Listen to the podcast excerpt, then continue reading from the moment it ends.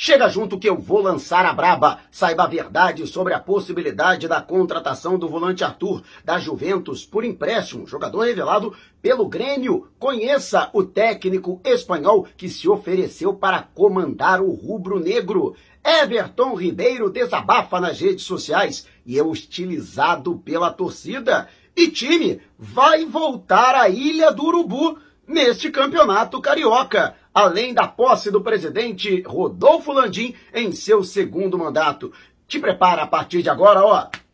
É tudo nosso! Já chega largando o like, compartilha o vídeo com a galera e para me seguir nas redes, o link tá aqui, vamos lá com informação. Assista o vídeo até o final. E apesar da impugnação ou tentativa de impugnação da candidatura de Luiz Eduardo Batista por conta do conselheiro e desembargador Ciro Darlan, o pedido não foi acatado pelo Conselho de Administração e o pleito ocorreu, transcorreu de forma tranquila. Tanto que em 77 votos que foram efetuados, o BAP obteve 66. Foram cinco votos em branco e seis nulos. Com isso, BAP, que tinha candidatura única, chapa única, foi aclamado como novo presidente do Conselho de Administração do Flamengo. Rodolfo Landim, que já havia conseguido a recondução de Antônio Alcides à presidência do Conselho Deliberativo e agora fica faltando apenas o Conselho Fiscal para que a atual administração consiga unificar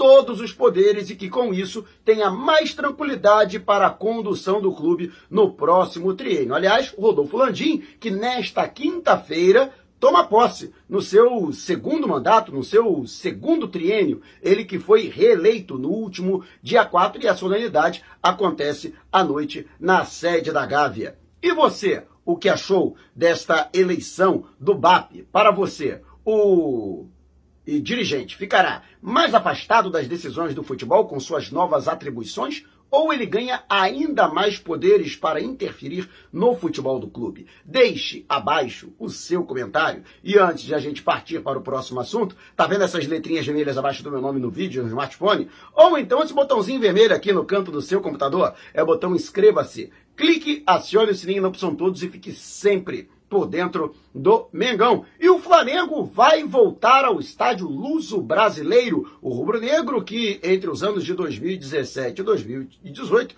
utilizou o estádio que ficou conhecido como Ilha do Urubu nas partidas em que detinha o mando de campo. Tudo para fugir dos altos custos do Maracanã, na época o consórcio que por conta de irregularidades e investigações da Polícia Federal acabou perdendo a concessão do Maracanã. No entanto, o aluguel do estádio era um valor absurdo e com isso o Flamengo buscou uma outra alternativa, que acabou não se tornando tão em conta assim. O Flamengo gastou ao todo 19 milhões de reais para fazer um trabalho de ampliação do estádio Luso Brasileiro e também para fazer toda a estrutura do estádio para que pudesse receber os seus jogos, né? E a Ilha do Urubu, depois de 17 partidas apenas em que o Flamengo utilizou o estádio depois de um forte temporal, as torres de iluminação foram derrubadas. Isto mesmo, né? Sorte que não havia partida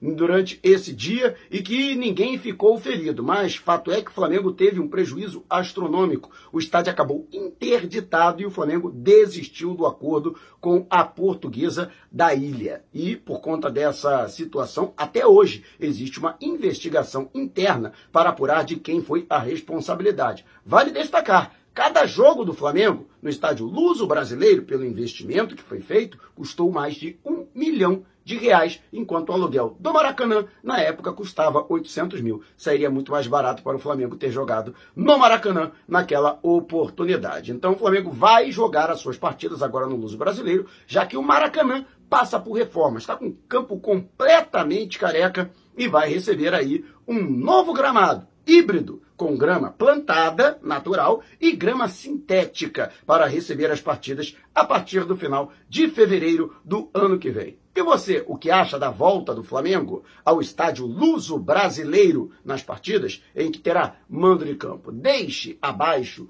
o seu comentário. E antes de a gente partir para o próximo assunto, se você tem precatórios a receber dos governos federal, estadual ou municipal, não os venda antes de entrar em contato através do e-mail que está disponibilizado aqui na descrição do vídeo. E o meio atacante Everton Ribeiro desabafou nas redes sociais. Ele que publicou uma imagem saudando a torcida e falou a respeito da situação da última temporada. Reconheceu que alguns erros precisam ser corrigidos para o ano que vem, mas prometeu que vai ajudar a dar à torcida vitórias e títulos mesmo reconhecendo que não fez uma boa temporada com o manto sagrado, isso não foi suficiente para aplacar a revolta da torcida, que o hostilizou. Inúmeros torcedores, milhares de torcedores, apesar de terem alguns que manifestaram de maneira solidária e até em tom de apoio ao jogador, mas a grande maioria falou com hostilidade. Alguns criticando asperamente o futebol apresentado pelo atleta na atual temporada, outros, inclusive, pedindo a sua saída imediata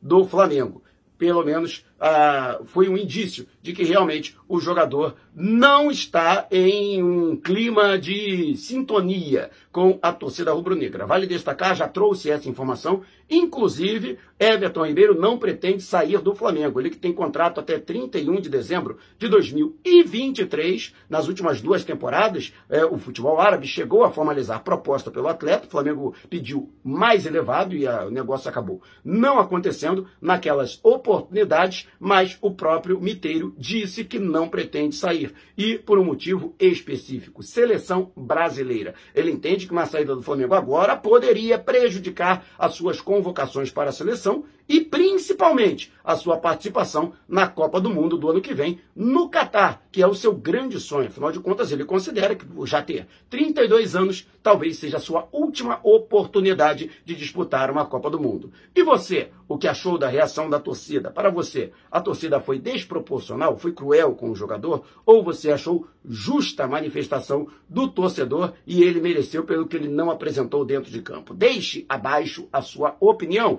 E antes de a gente partir para o próximo assunto, tá vendo esse botãozinho escrito seja membro? Então, clique nesse botão com a pequena contribuição mensal, você ajuda ainda mais para que possamos fazer um trabalho cada vez melhor para você. E o Flamengo que segue nesse trabalho de monitoramento do mercado. Afinal de contas, o Flamengo está buscando um novo treinador. E vários profissionais são oferecidos ao Flamengo. O Flamengo, por exemplo, recusou aí o oferecimento de Gesualdo Ferreira, o jogador, o treinador que ele comandou o Santos aqui no Brasil, mas ficou muito pouco tempo. O seu último trabalho foi no Boa Vista de Portugal, do qual ele se desligou no mês de julho e desde então está sem clube. Gesualdo, ele possui uma equipe com apenas quatro profissionais e custava ao Santos, né, toda a equipe técnica, menos de um milhão de reais, que daria algo em torno de 11 milhões por ano, né, para ele sua comissão técnica e seria uma solução viável economicamente para o Flamengo. No entanto, a diretoria não se animou com o nome do treinador e pretende buscar um nome com mais prestígio. Outro treinador que manifestamente quer assumir o Flamengo, inclusive até nomeou um agente, né, deu procuração para o empresário aqui no Brasil, procurar um destino para ele, ele quer trabalhar no futebol brasileiro e não esconde de ninguém. A sua prioridade é o Flamengo. Fran Escribá, técnico de 56 anos e que se notabilizou na década passada por ter conquistado a maior campanha dos pontos corridos na Liga B da Espanha com Elche. Ele conseguiu subir com o clube para a La Liga e permaneceu ainda duas temporadas, fato inédito para o clube neste século. E para que você tenha uma ideia, né, apesar de ser um clube com menor investimento, está voltando de uma segunda divisão, ele não arregava para ninguém não. O seu time era altamente ofensivo e mesmo dentro ou fora de casa partia para cima do adversário, numa postura altamente ofensiva. E ele passou por outros clubes, mas todos eles médios e pequenos da Espanha. Celta de Vigo, Vídea Real, é, foram alguns dos clubes comandados pelo treinador. E ele quer é agora esse desafio no futebol brasileiro. Vale destacar que, apesar dele estar livre no mercado, a diretoria também não se animou com esse nome, né? De qualquer forma, né, vários nomes todos os dias estão sendo aí sugeridos a, a, ao comando, à cúpula do futebol. E você conhece Fran Escrivá, conhece o trabalho dele, conhece o esquema dele? Deixe abaixo o seu comentário. E antes de a gente partir para o próximo assunto, Táxi Mauro, conforto, comodidade, segurança e pontualidade. Translados entre aeroportos, é, grandes eventos, shows, jogos de futebol, viagens locais e interestaduais. Se você mora na Grande São Paulo ou pretende viajar para a capital paulista, não perca tempo e faça contato com o meu xará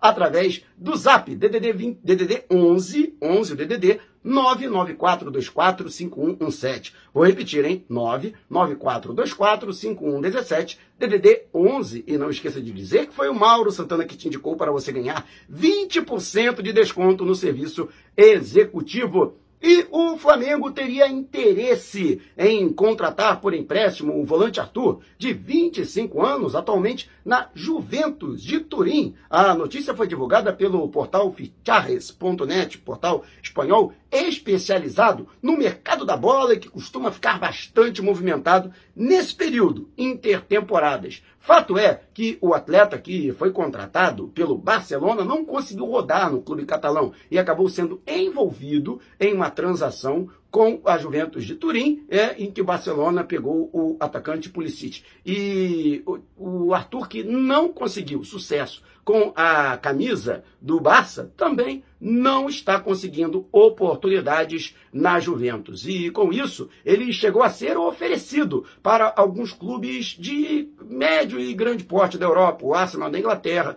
Sevilha na Espanha, foram alguns dos clubes para o qual o atleta chegou a ser oferecido. No entanto, sempre esbarrou pesado o interesse na contratação do jogador, mas na inviabilidade financeira. O seu salário é de nada menos que 500 mil euros por mês. Isto mesmo, 6 milhões de euros por ano. Aí realmente fica difícil, né? 3 milhões e 200 mil reais por mês, né? Vale destacar que, embora o Flamengo tenha interesse em sua contratação e o Grêmio também queira repatriar o jogador revelado pelo tricolor gaúcho para a disputa da Série B, e o próprio Arthur não descarte a possibilidade de retornar ao futebol brasileiro para reencontrar o seu futebol, realmente, pela questão salarial, fica uma situação muito difícil. Eu diria, inclusive, que o Flamengo não pagaria nem um terço do salário do jogador. Caso realmente ele queira retornar ao futebol brasileiro e haja o interesse de vestir o manto sagrado, ele teria que convencer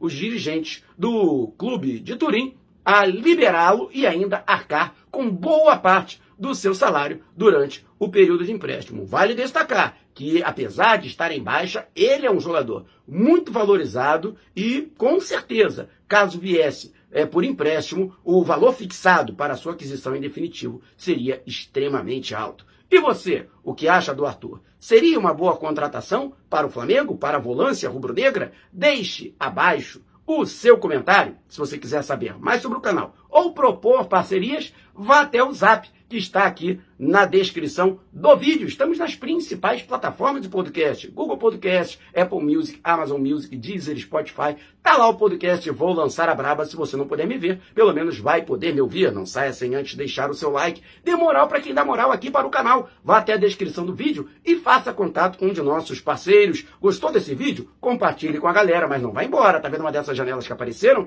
Clique em uma delas e continue acompanhando o nosso canal, combinado? Despertando paixões, movendo multidões. Este é o Mengão. Mengão foi pesa do ataque. Ajeitou, bateu o golaço. Gol!